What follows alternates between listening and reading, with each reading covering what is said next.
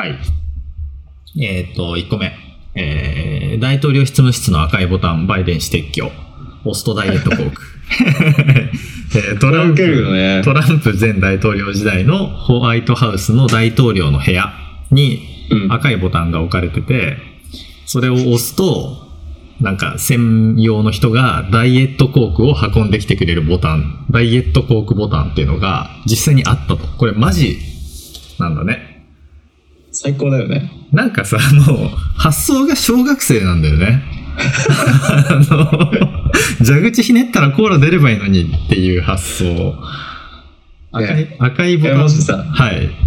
大統領になったら何ボタンを作 りたいいや、大統領になったら大統領になったら何ボタンだからもうその発想がやばいんだって。俺あの、ポテトヒュッて出てくるボタン欲しい。何何何 あ机にボタンってさ、ボタンピンって押すとさ、揚げたてのフライドポテトピュッシャンって。マクドナルドのて。いや、 そう。ダイエットコークボタンも必要になっちゃうね、それ。まそうだね。同レベルだってことだよね、要は。あそう、俺の思考レベルはまあ、そのレベルってこと まあ、大統領はちょっと無理だな。うん、なんかでもそういう人がうん。大統領になる時代だから、うん。いけるかもしれない。ね、ずっとさ、俺サンダースをさ、応援してたんだけどさ、うんうん。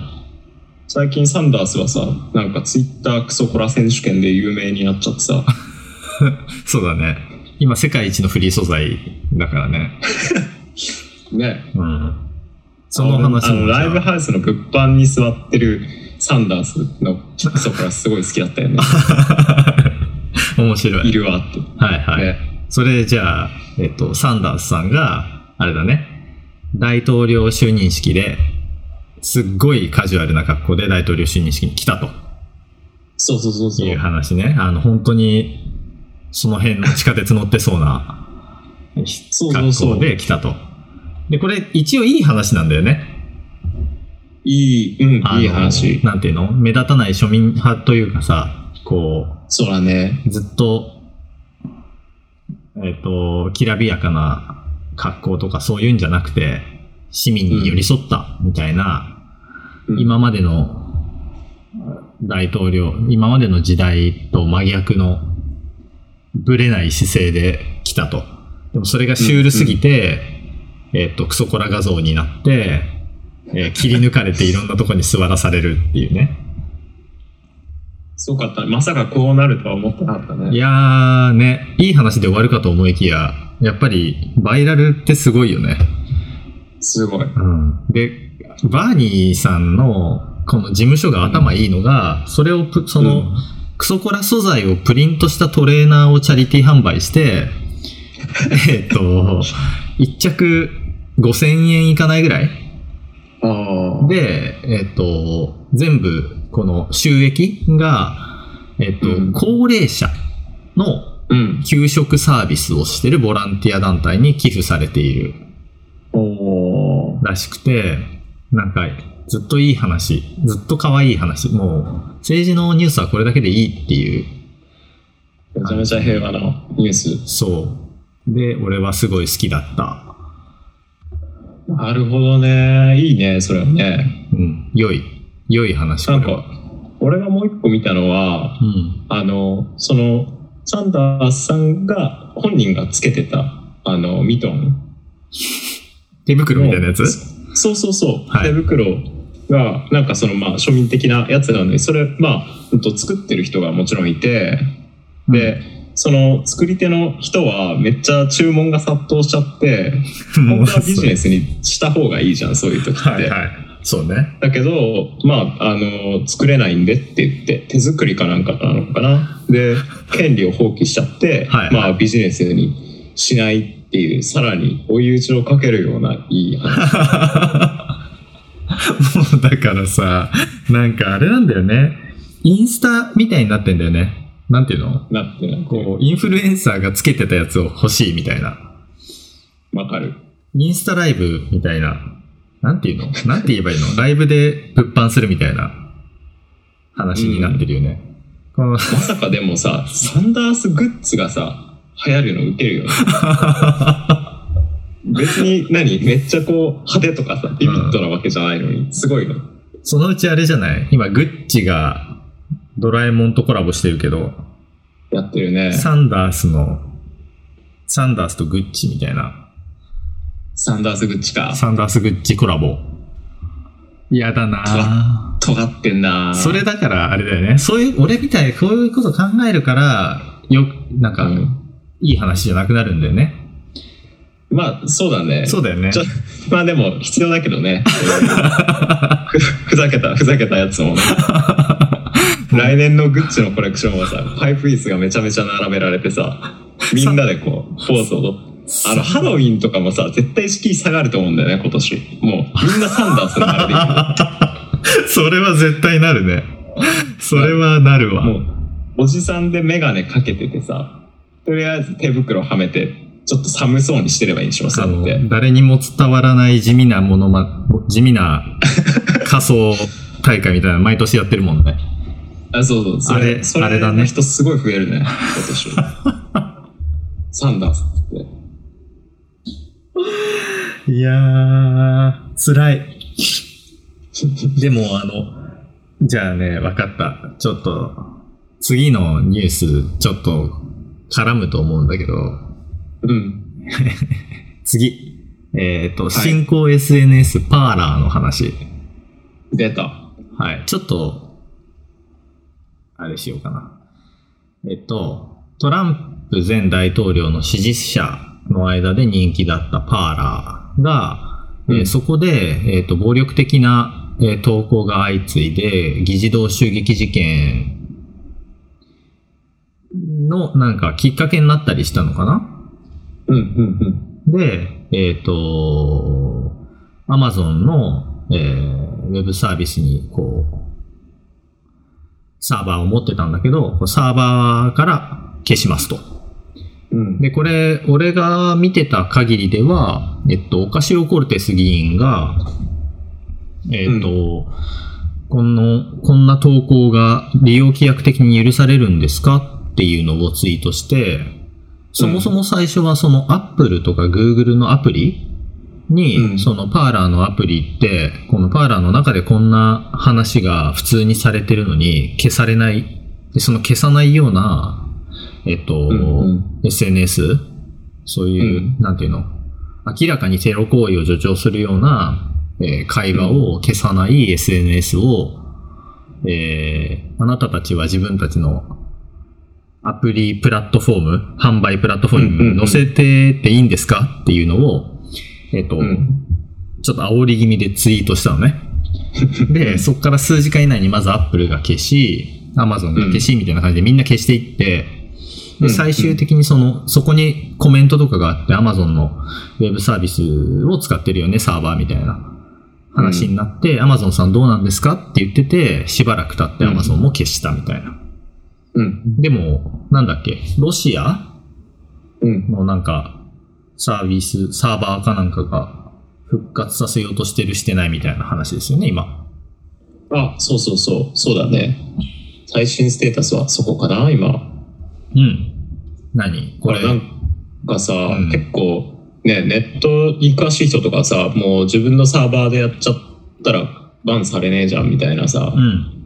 こと言ったりするけど、まあ、めちゃめちゃ人もね多いからはい。自分のサーバーでできないしね支持者囲うそうだね。そうだね。うん。まあでもこれ結構前もあった気がするツイッターもさ、うん今あれだけどなんかそのパーラーじゃないけど前にイラン大統領選挙とかでさ、うん。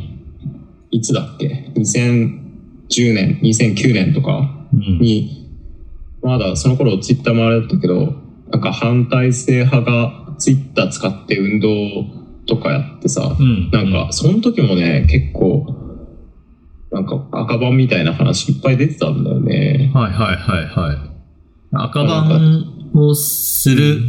基準を設けてないのがパーラーの売りなんだよね、確かね。そうだったけどねまあでもこれからだからさ新しい SNS 出てくると思うけど、ん結構規約がねこれも踏まえてきつくなったりするかもしれんよねうん。って追い切れなくなったりもするだろうから結構怖いよね、特に音声とかさこれからツイッタースペースだったりクラブハウスだったりって出てきてる中で音声だとどうやってじゃあそれと取っていくのかみたいなのはまあ確かに出てくるだろうな音声、めちゃめちゃグレーだよね。なんうか、んどう検知するんだろう。難しいよね。本当にね AI とかが発達したらなんとかなるもんなのかどうなのかっていうのがわかんないなって思ってるけど、こういうさなんかパーラーみたいなのってこう分散型って言われたりするさえっと、う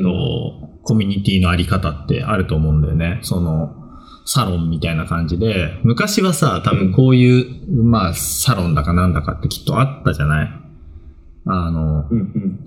うん。よくドラマとかに出てくるような、こう、うん革命の話をするようなさ、しかもかなり血生臭い革命の話を、が行われてる社交場みたいなのがさ、きっとああってさ、反体制的なものとかも。うん。で、なんか、おオンラインメディアも、こう、だんだん分散型になっていって、広くオープンにつながるんじゃなくて、閉じていく傾向が、小さい集まりが閉じていって、で、自分たちの、こう、意見を強化するような方向に行くみたいなのってさ、こう、SNS とかだと、こうやっていろいろ問題に今なり始めてるけど、う何ん。ビジネスとかでもそういうのあると思ってるんだよね。ああ。そう。で、なんだろう。例えばだけど、最近、あの、ストーリーで物を買うみたいなのってあるじゃん。あるある。うん、で、ブランドを、こう、ニッチなファン層のロイヤリティというかね、ファンを固めていって、で、彼らがそのストーリーとか背景とか、そういうの全部込みで、質とか値段とかじゃなくてか買うみたいな、自分が所属してる感とかっていうので。で、うん。なん、なんて言うんだろう。それってでもさ、行くとこまで行くと結構、こう、カルトっぽいっていうか、まあ、なってきちゃううね。ん、まあ一番でかいのはアップルなんだろうけど、 あの、カルト的な要素、スピリチュアル的な要素っていうのが含まれてくるはずなんだよね、絶対に。うん。で、それが別に、それだけなら悪いことじゃ全然ないけど、うん。その、ちょっと間違うと、その、情報がものすごい偏るんだよね、きっと。そのブランドっていうところでもさ。うん。で、思想が傾いたりとか、いろんな、なんか、SNS だけじゃないなって思って。こういう心配をこれからしないといけないのは。ああ。なんか、そうだね。売り方もね、全部変わってくるってなるとね、うん。そみの、んな作り手もじゃあ、それを意識した、まあ、ブランド強化、さらにちっちゃいところで、濃いものを、みたいな方向にみんななっていくのかな。もう、うん、なってると思うんだよね、ブランディングとかって。うんう。ん。だから、なんだえそれはさ、うん。その広がりで言ったらものすごく大きな海に投げるんじゃないわけでしょそそのう。うん。趣味とかがさ偏っててここここの色のついた人たちに対してリーチするみたいなのがうん大。きなじゃなくて小さなところにリーチしていくみたいなのが増えるわけでしょうん。そう。で、もちろんそので、それうん新しい人も入ってこないといけないから、本当に小さいところで完結するわけじゃきっとなくて、だんだん口コミでそれが広がっていったりするようなね、あこーとも、もちろん、それも、要は一つの思想が広がっていくような 感じで、ううん、んうん同じ流れでこう広げていくのは前提だろうけどね。まあそのカルトさをどう楽しめるかっていう そうそう。なんか、い悪いことじゃないもんね。カル、カル、カルトって言うとあれだけど、その、精神的なものとかさ、こうう、んブランドとしての印象的な物語性とかさ、そういうのって素敵じゃんうんすごい素だ敵しなな。んだろう、うん、こう、うんかっこいいとそうなっちゃうじゃん、やっぱみんな。うん、わかる。そうなんだよね。カリスマだからね。うん。そこが、まあ今でもさ、その、オープンにすごいいけてる、例えば D2C のブランドとかって、すすごい、あの、社会的にも意味のある、意義のあることを言ってるから支持されてるんだと思うんだけど、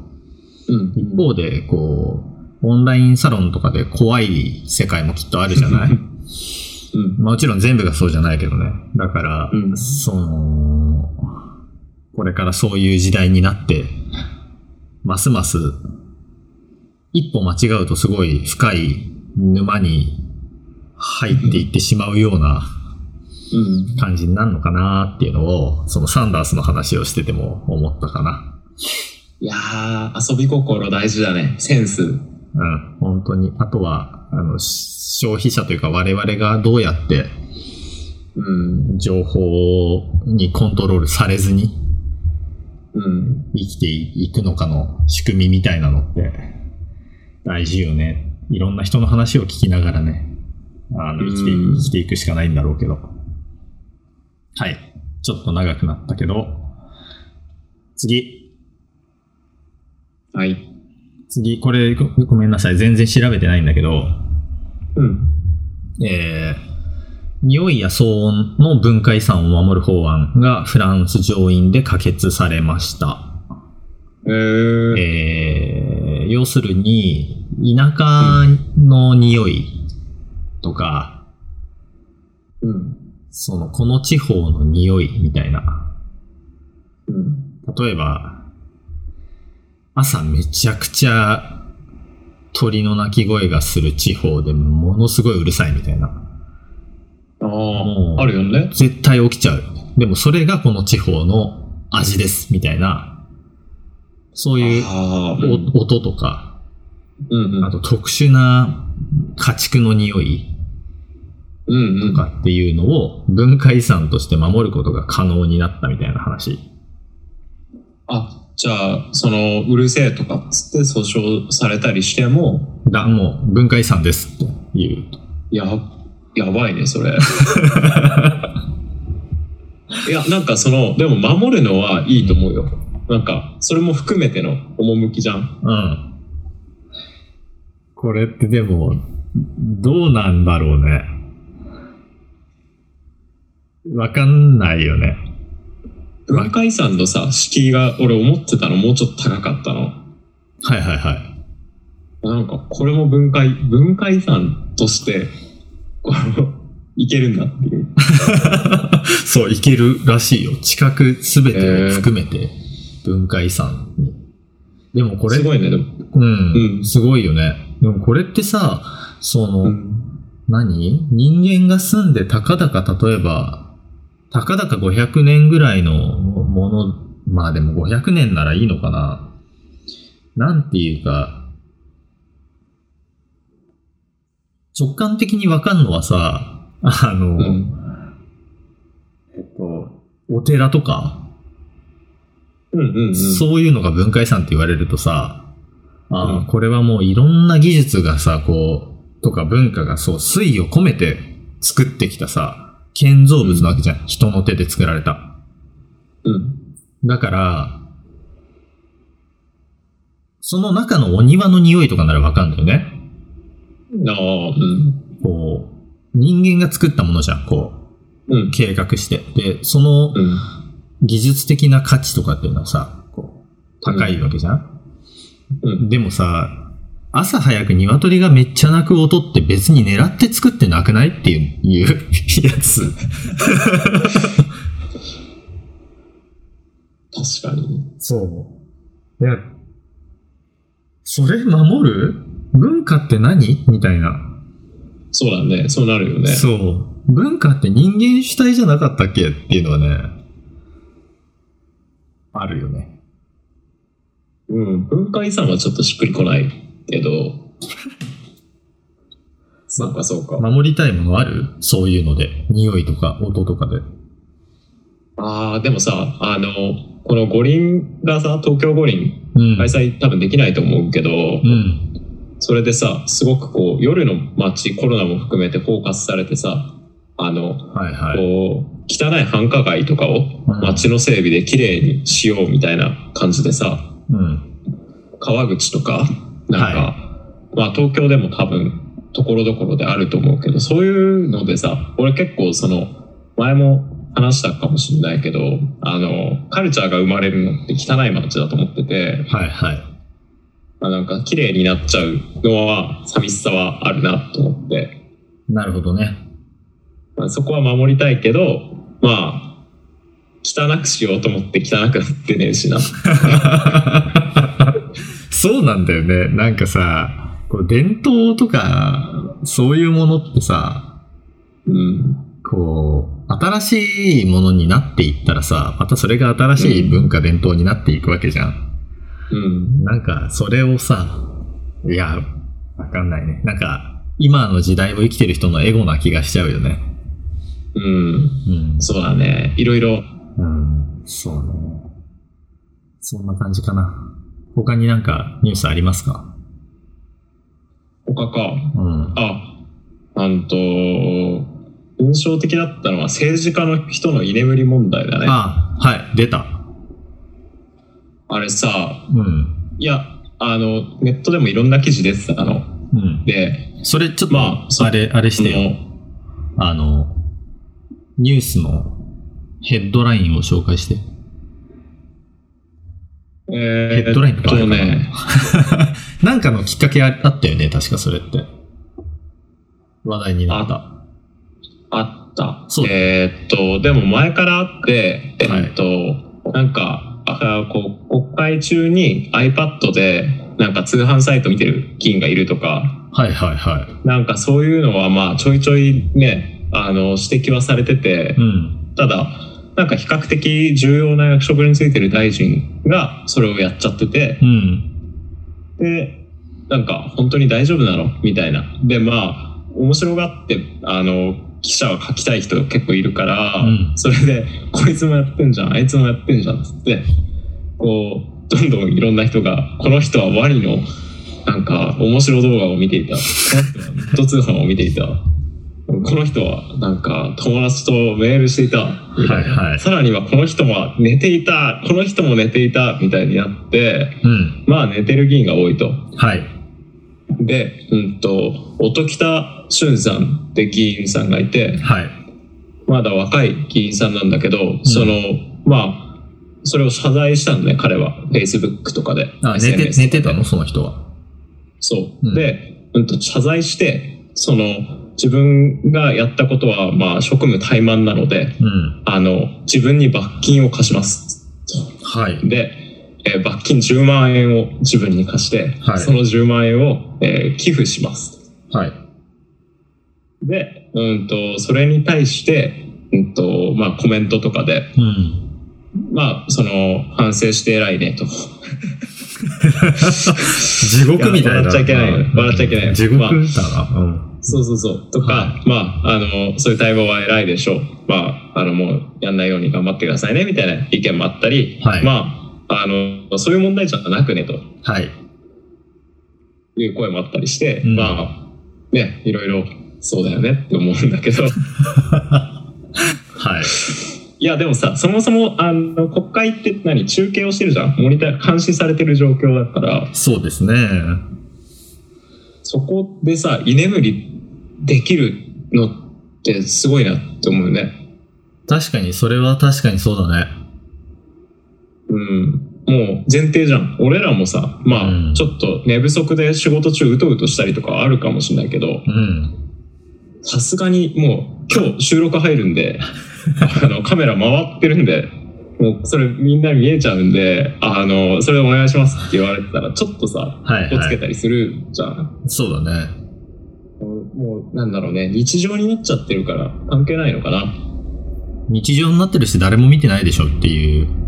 謎のあれがあるかもね。なえ、どう思う居眠りについては。ほんとね俺俺別に居眠りはしゃあないと思っててはい。なんだけどその国会を中継しとく意味の方を考えるよねあー、なるほど。今そうリモートだったりしかも国会ってさすごく、あの発言する人と発言しない人がもうめちゃめちゃ差があるじゃんうん。アクティビティにうん。だから聞いてる人は別にオンラインでもいいんじゃないとかうん。そう。その集まってそこでダラダラ人の話23時間今日俺発言ねえしなっつって会議がさ45時間続いてたらそれは寝るよなと思って、うんうんうんうん。まあ、これは用語じゃないけど、うん。まあ、寝るやつはクソなんだけどうん。うんもっと働き方変えた方がいいよなと思うよねなるほどね。なんか、僕的にはそこはす、三、まあ、一部、一部大賛成で、うんこう、普通に会社勤めしてる人とかだとわかると思うんだけどさ、うんこの、会社の全ての会議に出る人はいないじゃない。なんか、なんていうの、うん自分が発言というか、自分がちゃんと聞いておかなければならないところうんと、えーうん発言をしなければならないところ、あるいは監督をしなければならないところの会議には出るけど、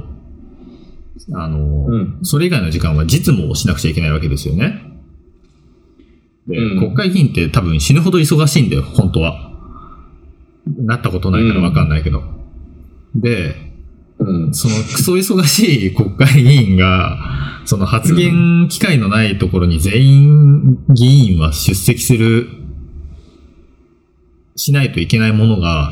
確か、多う分ん他国に比べて非常に多いと思うんだよね、日本って。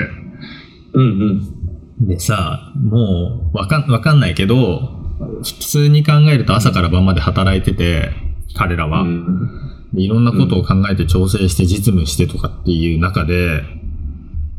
うん5時間のうち4時間半は何もすることがないし、自分に関係のない議,、議題うんみたいな。うん関係ないことはないんだけど、いや、もっと大事なことたくさんあるみたいな。うん自分が行うべきうんえーものがたくさんあるっていうのを、とりあえず人件費がすごい無駄だなって思っちゃうのと、うんその間にもっと生産性高いことできるなっていうのと、うんあの、寝るよね。4時間とか。寝るね。もしかしたらだけど、その時間寝て、うんあって起きて、そこで十分睡眠とってるから、その時間を、こう起きた後、あーっつって、実務に当てた方が、最終的に効率いいんじゃないみたいな、ことまで考えちゃうぐらい、なんか、意味あんのかなって。あるんだったら、ごめんなさいだけど、